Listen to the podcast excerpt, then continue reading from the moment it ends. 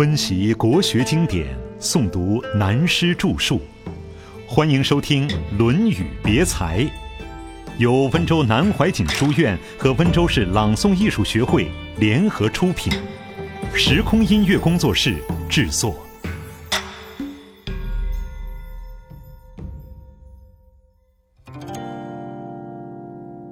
颜渊第十二，天人合一。下论先进第十一篇已经讲完了，这是对于上论的学耳、个人的内养、为政、个人发挥到外用的一些事实的注解。现在孔子思想的一个大问题来了。颜渊问仁，子曰：“克己复礼为仁。”一日克己复礼，天下归仁焉。为人由己而由人乎哉？这一段对于人的研究是孔子思想的中心。我们先从文字方面讨论。颜渊问孔子：“什么叫做仁？”由这句话，我们就想到《礼仁》这一篇不都讲的人吗？在讲上论礼仁时，已经说过这是一个大问题，我们以后慢慢研究。现在到了以后这个地方了。礼仁篇里的人讲人的体、人的用、人的现象，有时讲人的思想，有时讲人的待人处事，各个不同。现在是孔子最得意的学生颜回提出来的一个总问：什么是人？要求为人下一个定义。孔子说：“克己复礼叫做仁。”照字面讲就是这样。从前在私塾里读古书，老师就这么解释了，不许再问。现在再照过去的读书方法解释下去。一日克己复礼，天下归仁焉。孔子说，只要有一天做到克己复礼的功夫，全世界都归到人的境界里去。下面引申下去，为人由己而由人乎哉？人就在你自己的身心上，并不是靠外来的。字面的意思，我们这样解释了。这是一文解义的解释。一文解义是佛学里禅宗的话，全句是一文解义，三世佛渊。意思是说，如果看佛经只照文字去理解佛学的思想，那么过去的佛、现在的佛、未来的佛都要说冤枉啊！我并不是这个意思呀。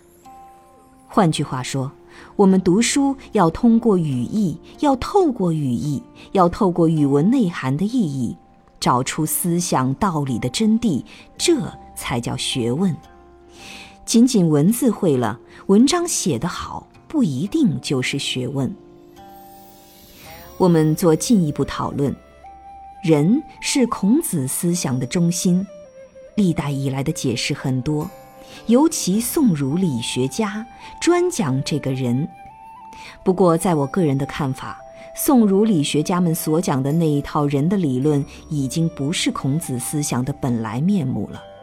左边偷了佛家的，右边偷了道家老庄的，尤其偷了老子的更多，然后融汇一下，据为己有，等于偷来的衣服洗过一次，穿在自己的身上，说是自己的衣服。这种作风实在令人为之气短。宋儒天天讲要诚要敬，我认为他们做学问的基本态度上就违反了这两点，既不诚又不敬。假如坦然地说这是借别家的思想来讲的，这又有什么错？而且也并不妨碍他们的学问。譬如今天说借了西方或法国某一政治家或哲学家的思想来解说一个问题，也没有错呀。为什么借了人家的思想还要骂人家？就像现在有些小偷拿了人家的钱还要杀人家，这成什么话呢？这还叫诚敬之道吗？所以宋儒解释的人还是有问题。我们提过的，韩愈解释的仁为博爱之谓仁，后世有些人误解了，认为这就是孔子的思想，仁就是博爱。其实汉武帝时，公孙弘先说过，仁就是爱，正式定义博爱之谓仁，这是韩愈的思想。韩愈是研究墨子的专家，兼爱之说，墨子看得很重要，可以说是墨家的思想。如严格的讲学术思想，就不要搞错了，否则就是笑话。所以学问可以欺骗所有的瞎子，没有办法欺骗一个有眼睛的人。学术就是这样一个严格的东西。另外，到了清朝末年。戊戌政变中六君子之一的谭嗣同，在他的著作中有一本书叫《人学》，恐怕单行本很少看到。但现在市面发行的《谭刘杨全集》这部书里有《人学》的全部内容。其实，《人学》的内容基本上还是从宋儒的理学入手来讨论孔门的学问。这些我们做了大概的介绍以后，现在回转来再来研究这个人的本身。颜回问仁，孔子答复他：“克己复礼就是仁。”什么是克己呢？以现代化来讲，心理的净化就是克己。今天有个同学，他也听了我多年课，要去美国了，中午来辞行，谈到这个问题。他问：“要怎样才能克服自己的烦恼？他的烦恼就是思想不停。怎么样做到经常不想？那是不可能的事。人不能不想。我说，有一点可以随时做得到的，就叫想而不住，这是禅学的境界了。大家这里要特别注意，譬如现在我在讲话，诸位在听话。”就在这个时候，我们的生理作用配合心理感受，好几样都在用了。眼睛在看着，耳朵在听着，坐在椅子上舒不舒服，空气的冷暖都感觉到。内在还有个东西，思想一个一个连接着。我们的思想像流水一样，一个浪头过去了又来，又过了又来了，一直这样的。而且在中间还会插上很多的乱想，但是回想一下，这许许多多的思想没一个存在。譬如我们说“克己复礼”，这句话就是一个思想。这个念头过去了以后，我们再讲“克己复礼”，但已经不是第一个，而是第二个思想了。再讲一个“克己复礼”，又是第三个思想了。也就是我们讲过的，等于我们看到一股流水在流，表面上我们是看到一股流水，而它一直在流，但第一眼看到的那个浪头早过去了，不断的有个浪头在眼前，可是它是由后面不断涌上来的。我们看电灯，好像这个亮光是一直存在的。但实际上，这亮光是不断的消散，而新的亮光不断的补上来。我们的思想、心理作用也是一样，我们好像是总有思想存在。实际上，我们分析一下这个思想，前面的思想过去了，后面的思想还没有来。现在的思想，当我们讲现在的时候，这个思想又已经过去了。静的修养。好了，这个道理我们了解了，所以对于思想，我们不要去控制它。譬如说，我们想静下来，脑子里在想我最好静下来，这反而又多了一个念头，所以最好不要去做我最好静下来的想法。许多人学佛、学道、打坐、练功夫。有意要把心静下来，这心怎么能静？有的两腿盘起来，闭眉闭眼，不言不语，耍把戏一样，这也可以，但不是真正静的境界。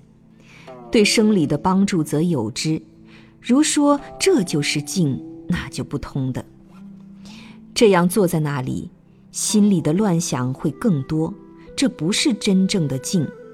所谓真正的静，要有高度的修养。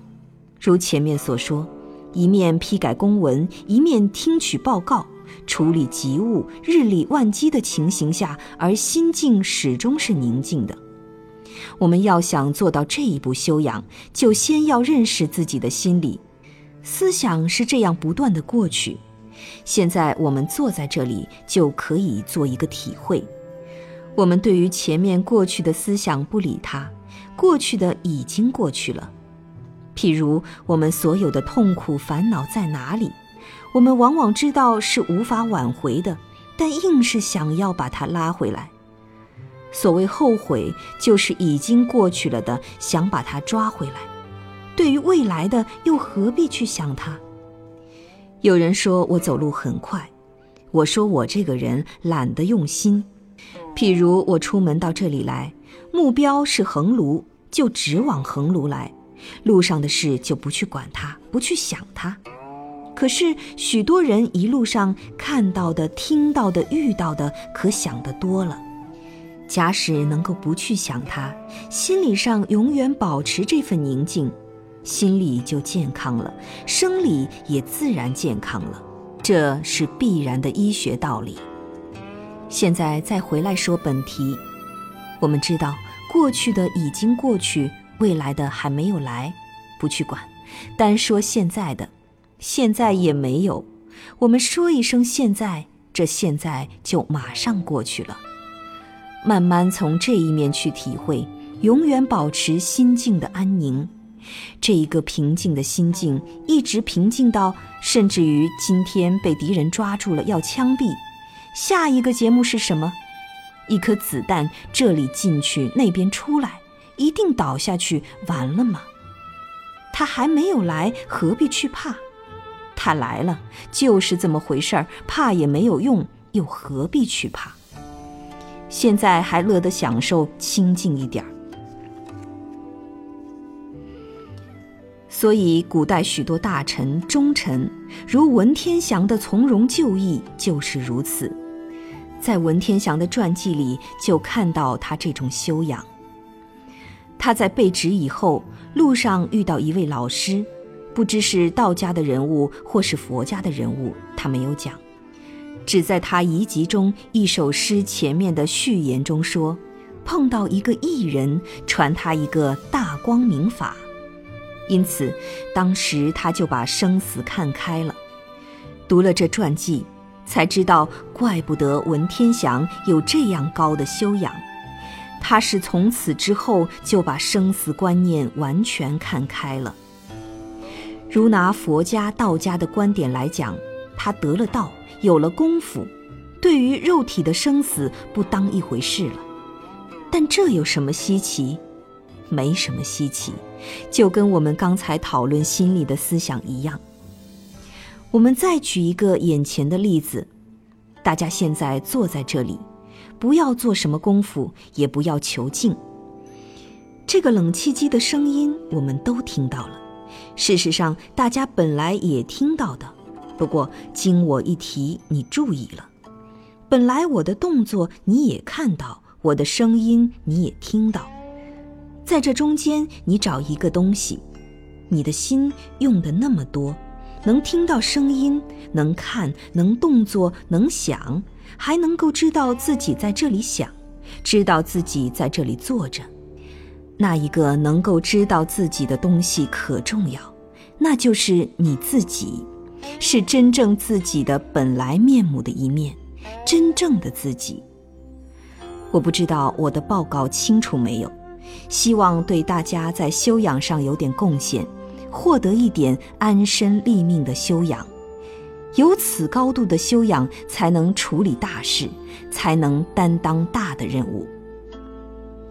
刚才说的第一步是比较高的，第二步就要注意克己复礼的这个“克”字，克就是克，克服下去，含有心理的争斗意思。譬如我看到他这条领带漂亮，想去把它拿过来。但理智马上就来了，我为什么这样无聊，有这样下流的思想？这就是克，就是心理上起了争斗的现象。在庄子的观念中，叫做心兵，心理在用兵。所谓天理与人欲之争，以现代语汇来讲，是感情与理性的争斗。我们一天到晚都在这种矛盾之中。